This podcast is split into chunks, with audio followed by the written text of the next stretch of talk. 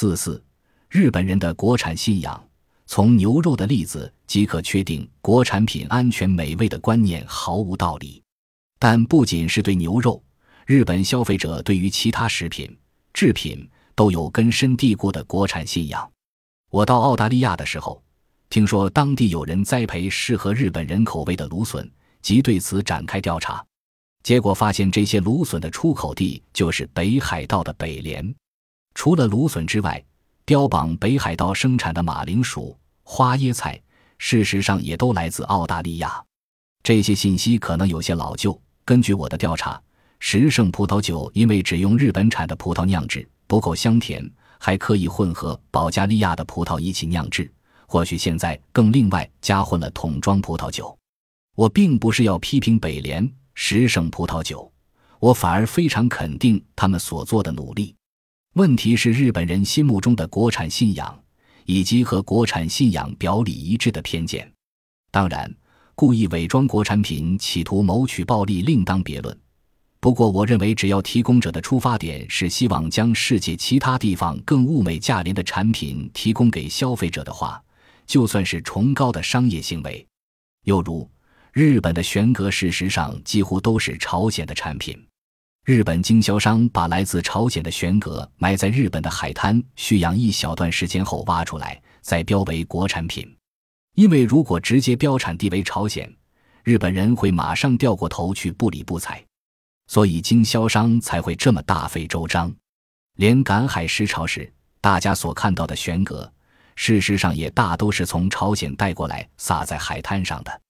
所以有人笑说，如果限制朝鲜籍的船只入港的话，附近金泽、八景等地方就无法进行赶海时潮游戏了。同样，来自中国的鳗鱼，只要让他们在滨明湖游上一个星期，就变成了产地为滨明湖。二零零五年 JAS 法修正之后，规定每一种产品都必须标原产地，可是原产地的定义本身却有极大的灰色地带，所以像玄蛤。鳗鱼这种标法也就过关放行了。以前的做法是让鳗鱼在中国维持白烧状态，进口到日本之后蘸上酱汁再烤一次，就可以标为国产品，简直是把消费者当傻瓜。甚至在日本国内也有这种情形，例如但马牛在晋江加工为肉制品后，就成了晋江牛；在松板加工就成了松板牛。这种欺骗行为之所以会这么盛行，原因无他。只因为日本人对产地有偏见。有名的淡路岛洋葱，事实上产地大都在中国。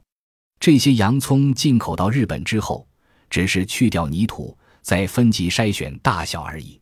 而垄断日本市场的淡路岛线香，也是在中国拌上原料，经过挑选进口至日本之后，再标上淡路岛字样而已。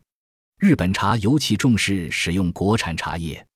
但是日本企业却在中国浙江省卯足了劲生产绿茶，为什么这些企业就是不敢光明正大的大声说这些是在中国用和日本相同的技术栽培出来的中国茶？另外，在日本绿茶当中，不知何故消费者就是独爱静冈茶。事实上，大多数的日本国产静冈茶都是在鹿儿岛生产的。看了上述这些例子，大家心中一定有个大问号。日本真的有纯正的国货吗？以日本国产衬衫为例，衣料可能来自埃及或土耳其，价格便宜的或许是在中国生产的；扣子的部分可能在菲律宾制造，但是加工在日本进行。因此，严格说起来，像这样的产品根本无法判断是在哪里制造的，甚至有的时候整件衣服都在中国缝制，日本只负责把商标缝上去。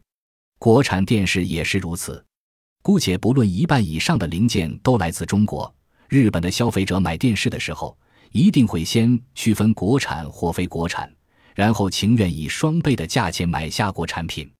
在经济全球化的时代里，竟然还坚持非国产品不买，真是令人匪夷所思。为了保护国内少数利益集团，将国产信仰灌输给消费者，其目的是阻止市场开放。这是日本政府的一种欺瞒手法。日本政府公然袒护少数利益团体，就是对全体国民不忠诚。对于政府阻挠全民过富裕生活一事，现在全体国民也逐渐有所警觉了。